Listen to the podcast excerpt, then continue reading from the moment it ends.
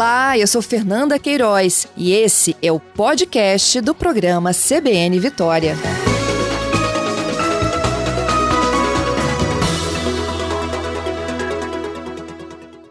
A proposta é muito legal, não, doutor Danilo? É muito interessante, né? aumenta a representatividade, pulveriza um pouco as decisões do mandato, fortalece a democracia representativa, desde que não haja a intenção de substituir as instituições partidárias com esses mandatos. Né? Onde isso uhum. foi tentado no mundo, funcionou mal. É mesmo? É. é. Você tem algumas experiências na Suécia, Austrália, nos Estados Unidos, né? Argentina também tentou. É, em alguns lugares funcionou com qual viés? Com as causas identitárias, né? Essas causas ligadas à religião, questões raciais, algumas questões sociais, gênero, tudo isso funcionou relativamente bem. Quando eh, esses, essas candidaturas compartilhadas começaram a avançar e tentar tomar o espaço das instituições partidárias, eh, isso acaba não funcionando bem. Né? Os partidos eles são importantes para a democracia e você não pode ter uma entidade partidária paralela. Né? Eu sou um fã, um entusiasta do mandato coletivo compartilhado, né? Mas com todas essas ressalvas. Entendido.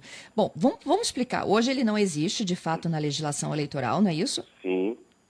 Mas ele, na emenda... prática, ele funciona em alguns lugares. Funciona, funciona. Em, em, vários lugares do Brasil, ele, ele tem tido experiência positiva de vereadores, deputados, né? Mas para o parlamento em geral ele é uma figura que não está na lei, como você mesmo demonstrou, né? É uma criação social e em que algumas pessoas se reúnem, fazem um estatuto, alguns registram esse estatuto em cartório, né? Para dizer, olha, eu sou o candidato e meus cinco amigos aqui, ou meus cinco simpatizantes, fulano, fulano, fulano, vão dividir comigo as decisões e as tarefas do meu mandato. Obviamente, uhum. na prática, quem vota sou eu, quem comparece e senta no local do parlamentar sou eu, os outros podem acompanhar a sessão e, em alguns casos, se fazem até atas das decisões que são tomadas compartilhadamente para prestar contas ao eleitor, porque o eleitor, quando ele vota, ele está votando no, no candidato, mas ele está votando na ideia do mandato compartilhado. Então, ele também precisa de uma prestação de contas, né? Ele precisa entender se de fato o mandato que ele votou compartilhado está sendo exercido de maneira compartilhada, né? Entendido. Então, olha só, é, vamos pegar, tentar pegar aqui um exemplo de São Paulo, né? É, teve o, o, um grupo feminista, não é isso? Uhum. Ela se reúne, ela na verdade elas já são conhecidas, são militantes, né? É, nós temos aí pelo menos cinco discutindo o mandato coletivo, mas é apenas uma, ela vai para o registro da candidatura, tem o deferimento e vai o nome dela para a urna. Exato, exato. Ela então o eleitor vota nela, mas sabe que a decisão, de todas as decisões que ela propor enquanto vereadora, caso eleita, vão partir de um conjunto. Exatamente, exatamente. É, alguns casos, inclusive, que já estão sendo pensados, é, é de uma candidatura compartilhada para mais de 100, 200 pessoas e que essa votação seja feita via internet. No, nos Estados Unidos fizeram isso, é, aqui no Brasil houve algumas ideias incipientes aí, porque o que interessa não é bem o número. Pode ser cinco pessoas, podem ser dez, pode ser cem. Com a internet hoje tem essa, essa facilidade, né? Vai ter algumas limitações relacionadas ao salário, ao uso dos bens públicos por pessoas que não são, não foram eleitas, né? Vamos dizer assim, legalmente eleitas. Então, usar carros oficiais, é, ter, ter, assim, as, as, questões que um funcionário público ou que um detentor de cargo público teria. Né? Uhum. Já, já se tem dúvida do alcance da lei de improbidade para essas pessoas, algumas discussões entram, né? Se houver, por exemplo, corrupção em um mandato coletivo. Quem é responsabilizado? Você teria que responsabilizar todas as pessoas que participaram da decisão né? E, e, essa, normalmente isso é uma matéria de fato, isso não é uma matéria de direito. Vai ter que se investigar e tratar como se a pessoa fosse não especificamente um detentor de cargo público, né? Mas alguém que se envolveu em corrupção pela iniciativa privada. É, é claro que é, você está falando de um tema tão bonito, Fernanda, que é a fisiologia, né? E eu estou aqui tratando da patologia. Mas ela existe no Brasil. Mas né? é causa e consequência. É, não tem jeito. A gente não pode. E, sobretudo porque estamos no Brasil. Exatamente. No, em São Paulo, a gente estava tentando dar alguns exemplos, né? E em São Paulo, a vereadora com mais votos, ela está é, relacionada diretamente a um mandato coletivo, né? Da bancada ativista. Sim, a, capilaridade é fantástica, né? Você imagina você ter, por exemplo, uma causa identitária, você ter 10 pessoas no mandato coletivo, a, a possibilidade de fazer campanha aumenta muito a sua capilaridade, aumenta muito a sua visibilidade, aumenta inclusive às vezes a credibilidade até. Porque é um grupo, né? É, aquela ideia de que muitas cabeças pensam melhor do que uma, né? Isso é o retrato da democracia representativa. Esses mandatos, eu tenho um sentimento de que eles tendem a crescer. É, a Alemanha não tem isso, mas ela tem as associações que funcionam quase como mandato compartilhado do deputado distrital. O uhum. deputado distrital ele sempre consulta as associações de moradores dos locais onde ele foi eleito para definir como será o voto dele. Então, praticamente aquelas pessoas exercem o mandato junto com ele, né? É, e eles assim, eles fazem um pacto na informalidade. Não é isso, doutor Danilo? Assim, os ouvintes aqui estão me perguntando. Alguns, sempre na informalidade. Então, como é que ele é responsabilizado futuramente, em caso, por exemplo, do seu setor de corrupção? É, aí teria que haver uma investigação, provas, testemunhas e tudo, para saber o nível de envolvimento dessa pessoa se o pacto foi na informalidade.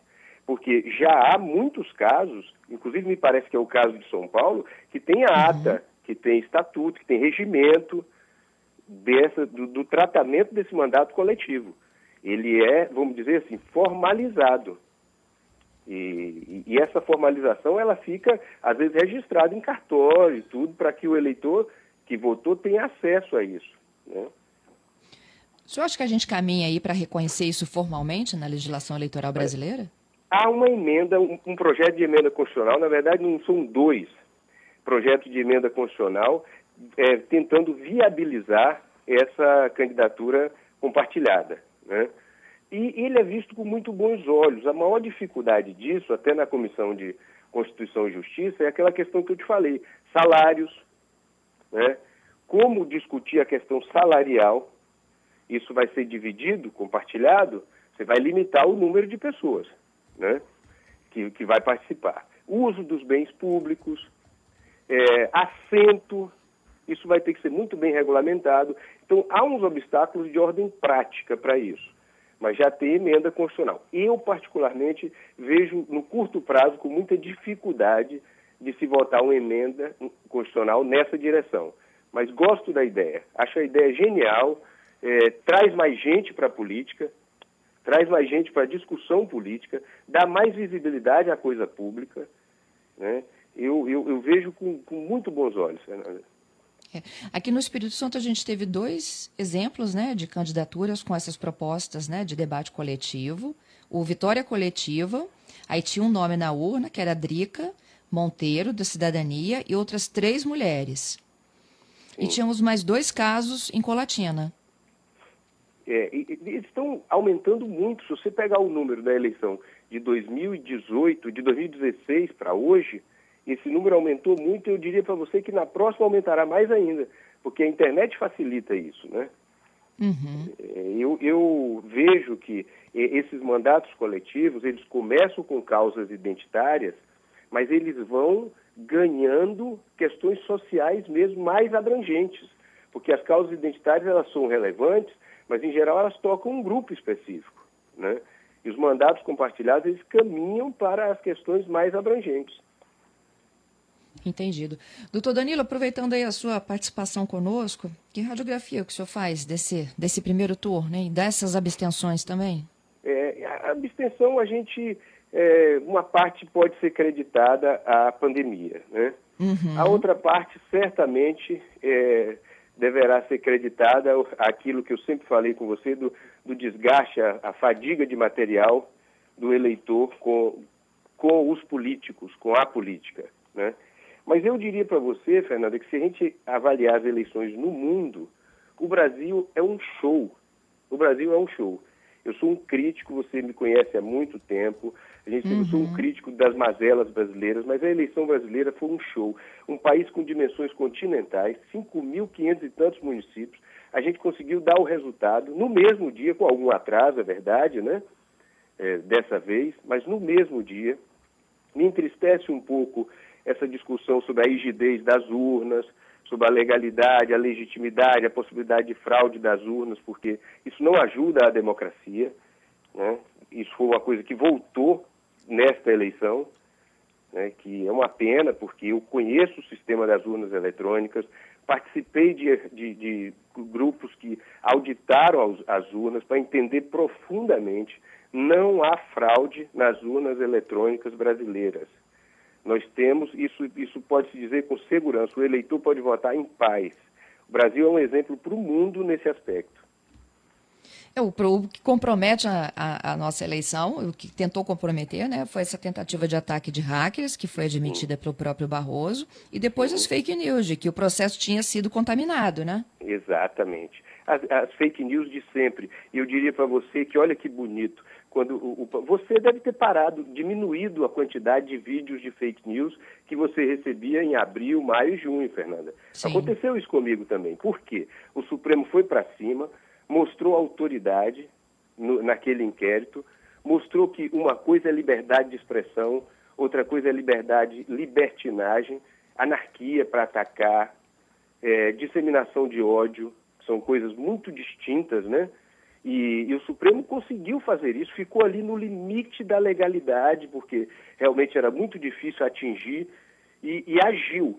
Pegou os grupos que instilavam esse ódio, os robôs, se sabia que já havia muitos disparos de robôs, e hoje você vê que tivemos, a luta não está vencida, está longe disso, mas houve uma redução significativa com todas as pessoas que eu converso, dizem, olha, aqueles vídeos que eu recebia no início do ano, abril, maio, junho, isso arrefeceu um pouco, né? Então, a, a, as instituições estão mostrando o seguinte, que elas sofreram turbulências, mas elas estão aí e estão preparadas para enfrentar esse novo desafio. É claro que essa questão de hackers é uma questão mundial, né? Não é o Brasil que vive isso, é o mundo hoje vive esse problema. Quando você tinha só dinheiro no banco, o ladrão ia assaltar o banco. Quando você Verdade. tem hoje uma criptomoeda informação virou moeda, o, o, ataque é virtual. Né? É como se fosse um assalto a um banco às antigas. Né? Então, é, banco de dados e informação é dinheiro. Esses hackers têm feito isso com várias empresas e, e pedido resgate, tudo isso. Né? Doutor Danilo, tem uma participação aqui sobre os mandatos coletivos. Eurípides Pedrinha participando conosco, a defesa dele é de que está na hora da gente evoluir para o voto distrital. Aí sim, cria-se uma relação mais próxima entre o eleitor, seus os eleitores, né, de um modo geral, é, se, se valer aí dos instrumentos demográficos da sociedade civil, aí associações, sindicatos, etc., serviria como um ponto de contato e de conexão. Tem toda a razão. Eu sempre fui um defensor do voto distrital, sobretudo distrital misto. Fui contra aquele distritão, né?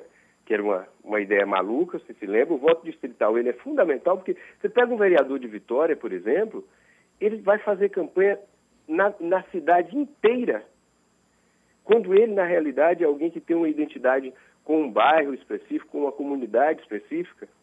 Você via campanhas de vereador aí, Fernando, que era impressionante. Ele dizia assim: vou lutar pela educação, saúde, mobilidade urbana, os idosos. Vai lutar por todo mundo, não vai lutar por ninguém.